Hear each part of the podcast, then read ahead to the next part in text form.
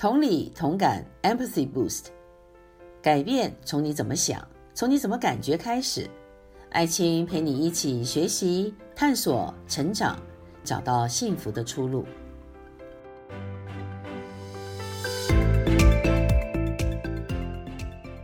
大家好，我是爱青，欢迎收听同理同感。今天我们要来探讨的是如何找到婚姻的幸福出路。其实有越来越多的人对婚姻是失望的，而我们看到很多能够坚持的老夫老妻，也未必就是幸福满载。还有很多的夫妻，事实上已经啊名存实亡，但是因为某这某些因素啦，还是维持了这个婚姻的关系。可是事实上，这个关系本身是疏离的、很冷漠的。所以有些人就会问：婚姻有可能起死回生吗？而且婚姻有可能成为幸福的来源吗？答案当然是有可能的啦。只不过关键是你必须要看对问题，才能够解决问题，也能够找到婚姻幸福的出路。其中一个婚姻需要找到出路的一个问题，就是我对你不满，你知道吗？这也是我们今天要来谈的。而这个我对你不满的这种情况，在婚姻当中是非常的普遍。我们常常听到很多人都讲，他对他的丈夫、对他的妻子，可能有一些对什么事情的积累在心中很久啊。三不五时就会从这个储存箱里面把它拿出来啊晒一次，可是晒了半天，婚姻还是继续的不是很好，所以它就反映的，事实上它是一个结果，也就是造成这个我对你不满的结果，其中有很多的原因。那有一个原因就是在沟通的时候出现了问题解决思维和情感交流思维的一种比例失衡的一个现象。我来解释一下啊，到底这个是什么意思啊？比如说，全家出去旅游，那孩子呢，他不要吃面，要吃汉堡，丈夫就考虑到行程的一个安排，就说：“哎呀，我们就找个面馆吃吃就可以了，不要去吃汉堡了。”可是妻子不是这样想，妻子就想难得带孩子出来玩，总希望孩子很开心，而且孩子也很久没吃汉堡了，所以我们就缩短行程不就好了吗？结果大家都很不开心。怎么会演变成这个局面呢？问题就出在丈夫看重的是行程，也就是他是处在问题解决的一个思维状态，而妻子看重的是大家要开心出来玩，要开心吃饭吃饭嘛，所以他是在一个情感交流的思维状态。那其实啊，两个人所考虑的都没有什么对错的问题，可是问题就出在一旦落入了谁对谁错。就是会刺激一种心理，而这个心理的反应就是我对你不满，你知道吗？而这个心结啊，累积了一两天、一两个月、一两年，很长的时间之后呢，婚姻就会变得名存实亡，或者是走向分手。所以，我们怎么样可以在这样的一个问题解决的思维和情感交流思维一个失衡的情况之下，我们可以做出一个平衡，这样子呢，婚姻就。才有可能呢、有一个转机。那我就来打个比方啊，就是婚姻啊，当它关系出现了问题，就好像出现了一个异物啊，在你的眼睛里一样。我们都有过类似经验，比如说眼睛里面不晓得有个什么东西，就很不舒服，因为你可以感觉得到。于是你就用水冲嘛，一下东西跑出来了之后呢，问题解决了，感觉也好了，这是最重要的。所以，当我对你不满，就好像是婚姻当中一个让人很不舒服的一个异物，所以你要把它冲洗出来。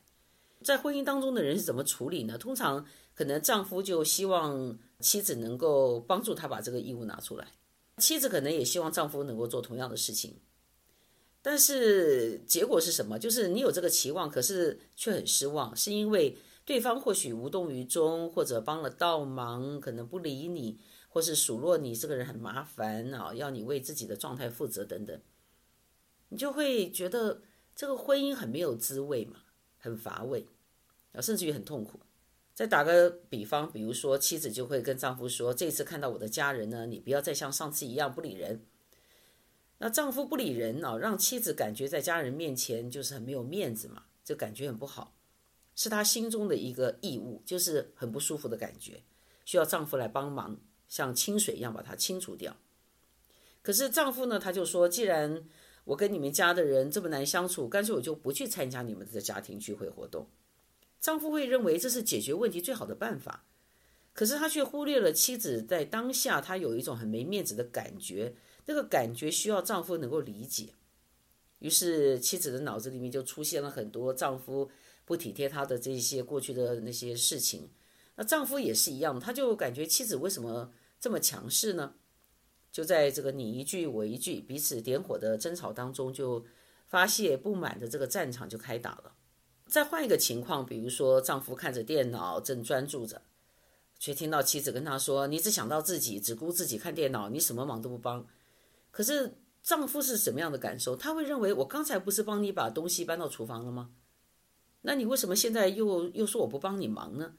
所以对他来讲，他很很难以理解，就是他认为我已经帮你解决了问题，可是你为什么又跟我说你的感觉好像很不好？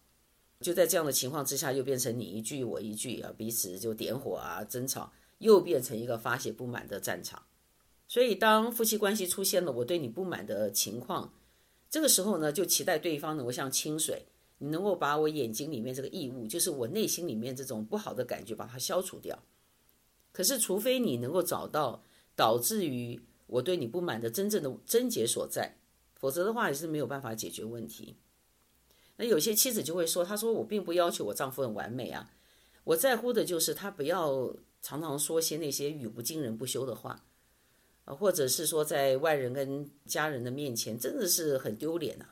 而且让人很生气啊。就是我跟他提过很多次，他还是一样，啊，每次都重复一样的问题。”那也有些丈夫呢，会在咨商室里面跟我说，为什么我要特别提咨商室？是因为相对来讲啊，女人比较容易说出自己的感受，男人比较困难。比如说对同一件事情的反应，妻子会说，我只是希望丈夫能够感受到他当下没有尊重到我嘛，我有一种不好的感觉。那通常丈夫会说什么？他会说，我不知道我做错什么了。那言下之意就说我也没有要不尊重妻子，那是他自己无中生有。也就是在这样情况之下，你说不吵架都难了，所以这就是很典型的这种所谓问题解决的思维和情感交流的思维的一个失衡的状况。而在这个咨商室里啊，丈夫他通常就会说：“他说我已经尽量配合妻子的要求，可是他总有新的要求，我照着做，就算没有功劳也有苦劳嘛，却还是被嫌弃说我不够好。”他在说话的时候，那个语气啊，你听得出来，其实他并没有展现出说我很渴望，我要找到有一个出路的那个一个温度。事实上呢，他是很不想要努力的一个很冷漠的温度。所以这也是很多婚姻最后走到尽头的一个情况，就是没有及早的来处理问题解决的思维和情感交流的思维这个失衡的问题。曾经有一对年轻夫妻，他们在经历沟通不良的痛苦之后呢，我就问这位丈夫：“你当初为什么会跟你妻子结婚？”他就停顿了一下，怎么都想不起来，也好像他并不想要记起来。而坐在一旁的妻子，在这个瞬间呢，眼泪也随之流个不停。他们的问题症结就是，丈夫认为自己已经尽量配合凡事要求完美的妻子。而妻子呢，却认为丈夫忽略了她很期望丈夫能够赞美她完美工作的一种个感受，所以她就给了丈夫不好的脸色。丈夫认为我就是提醒你啊，因为你这样做很累嘛，所以我帮你解决问题，就是你不要要求这么完美。可是妻子要的是情感交流，所以最后两个人就变成对彼此的不满，剩下就只有争吵了。所以我要说的就是，夫妻关系是很不容易维系的。我们通常听到所谓。地久天长，白头偕老，这是祝福的话。你要能够实现，也就是说，白头偕老也能够以非怨偶的方式来进行。其实有个非常重要的条件，就是问题解决的思维和情感交流的思维必须要达到一个平衡。所谓的平衡，并不是五十五十，而是是说你们能够了解对方他的思维习惯。然后呢，也能够认识自己的思维习惯，然后做一些调整。当这个调整做好之后，夫妻之间呢，才不会继续停留在一种角力的当中，因为彼此角力就会消耗爱，消耗爱呢，在爱里面就是坐吃山空，所以关系是注定会不好的。也就是说，夫妻关系的维系，其实它本身呢，很重要就是那个关系里面，并不是说仅仅靠甜言蜜语或者公平的分配家务而来的，而是那种你是不是能够了解我，而且还有就是我愿不愿意有了解对方的一个意愿。那我们就先来谈这个情感交流的思维。我们先是用，比如说丈夫是注重问题解决，而妻子是注重情感交流，呃，一个例子。我也不是要制造什么刻板印象，只不过用这个方式来做一个解说。第一个例子就是妻子说出了自己的感觉，可是丈夫的反应却是：我不知道你为什么要有这种感觉，你的感觉太多了，我又不是你，我也无法知道。如果你不这样想，不这样感觉，不就没事了吗？那妻子一听啊，就想。我已经告诉你是什么感觉了，你怎么还给我三个不呢？不要这样想，不要这样感觉，不就没事了？妻子当下，他本来是要把一个眼睛的异物拿出来，那种得到一个舒适感，结果呢，反而是被撒了一脸的沙，那这个异物感也就更强烈了嘛。这就是一种情感交流干涸的问题。同时，也是同理心不足的问题，因为我们说过，同理心有两个基本原则，就是能够听懂对方是怎么想的，也能够感觉对方的感觉。那这个都没有存在，所以关系是，呃，绝对是没有办法有改进的。那么，丈夫如何加强这个情感交流的思维呢？那我就建议可以用感恩法，也就是说，你心中要默默的感恩，妻子能够说出她内心深处最脆弱的感觉，其实是很不容易的。因为从人的心理来讲，就是我们通常很怕受伤嘛，很怕受伤，我们就会把容易受伤的东西把它隐藏起来。所以为什么很多人都会压抑他的情感，压抑他的情绪？因为那是非常脆弱的地方，而且事实上呢，也反映了一个人非常真实的自我的那一部分。所以当你能够先默默的感恩，妻子有对你说出这样的话来，表示他已经很有勇气了，而且他对你是有接纳的。你接着就可以跟妻子说。要不是你告诉我你的感觉，我真的是一点线索都没有，所以我真的需要来学习怎么样能够敏锐觉察你的感觉。那妻子呢，你也要去了解，就是对于一个习惯于问题解决的丈夫，你若是要求他在瞬间就可以拥抱着你，然后好像是你的闺蜜一样去安慰你的话呢，其实你是有点强人所难，因为你的丈夫可能他勉强做了。其实他也是短暂的效果，因为并没有解决。他是一个情感交流比较缺乏，而且他是比较重视这个问题解决的人，所以这是一个呃需要丈夫有自觉，而且妻子能够去包容跟鼓励的一个学习的过程。啊，只有这样子才能减轻我对你不满的一些积怨。那接下来我们再来谈的就是问题解决的这种思维。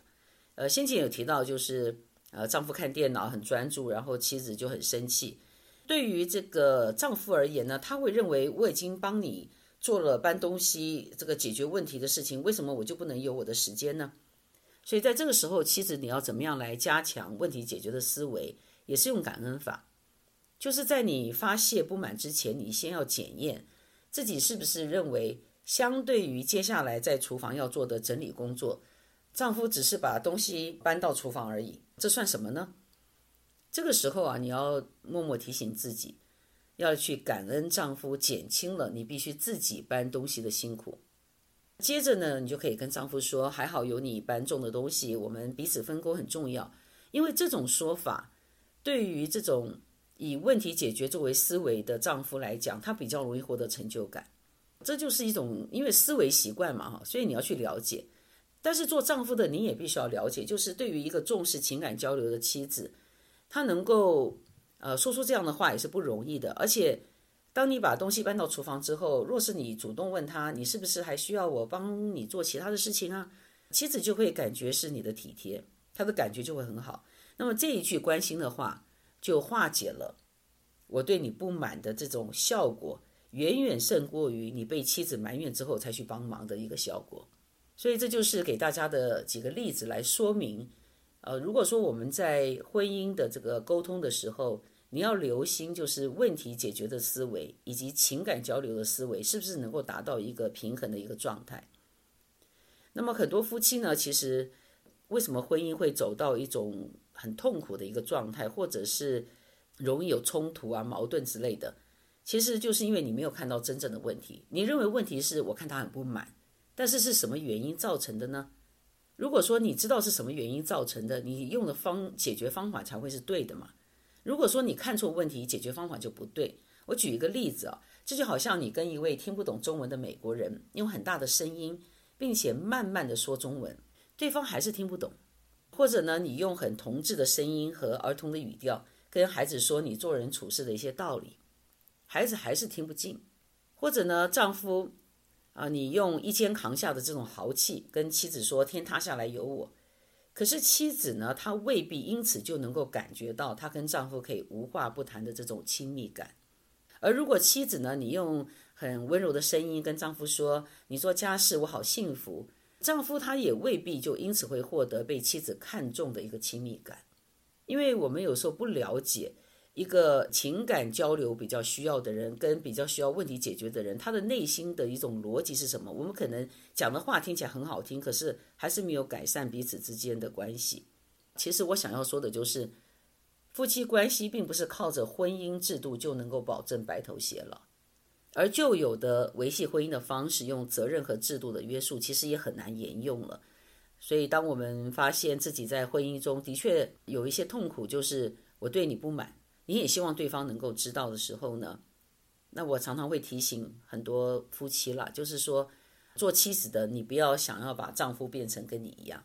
做丈夫的也是一样，你不要把想要把你的妻子变得跟你一样。其实更重要的是，你要去学习认识对方是一个什么样子的人，也就是他是一个情感交流思维的人，还是一个问题解决思维的人。因为这样子，我们也可以看到自己是一个什么样子的人。只有经过这样的过程，你才有可能去享受那个婚姻的幸福感。我们看到有些婚姻草草结束，或者名存实亡；有些婚姻中的夫妻，他们各自跟着子女过，或者是跟着朋友消磨时间，或跟着网络朝夕相处。而不论是谁造成的这样的一个情况，其实只要你愿意开始学习情感交流的思维和问题解决的思维，做好改变自己的心理准备。也产生实际的行动，我相信你的婚姻的状态是会可以看到一些曙光的。而且最重要是你自己，你自己是一个不断学习成长的人，你就可以保持你的新鲜度嘛。那唯有如此，你的婚姻才有可能是保鲜的。千万不要被那种什么数十年如一日啦，我已经改不了的这些思维自我设限，因为那只会让你自己变成一个索然无味、很乏味的人。那在这个时候，你去抱怨婚姻是索然无味、很乏味，那么是不是自己也有责任呢？所以呢，在婚姻中的人，你要这样想：就是我的配偶是照出我是谁的一面镜子，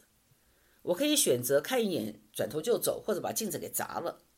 我也可以仔细看看，或许可以照亮一些对自己认识不完全的一些盲点。这样子呢，不但自己保鲜，婚姻有可能保鲜，那就是婚姻幸福的一个出路。今天给大家的建议就是用感恩的方法，为自己的婚姻生活找到问题解决思维以及情感交流思维的一个平衡点。而这只是一个入门的介绍，毕竟婚姻幸福与否是一个持续的努力哈。只要努力的方向对了，我相信看对问题就能够解决问题，也能够享受其中的幸福。如果听众朋友您是已婚或单身，或你知道在你的朋友当中啊，有人可以从今天的讨论中获益。盼望你能够推荐他们来收听同理同感。如果对任何心理问题或找到幸福出路的议题有兴趣了解，或者有任何的提问，都欢迎跟同理同感的制作单位联系。谢谢收听今天的同理同感，也请收听以下的联系方式。欢迎告诉我们节目内容对你的帮助，也可提问生活相关的议题。例如，青少年孩子为什么对父母爱理不理呢？如何不被固执和坚持己见的人惹气呢？请留言在 contact at imetalk dot com，contact at i m e t a l k dot com。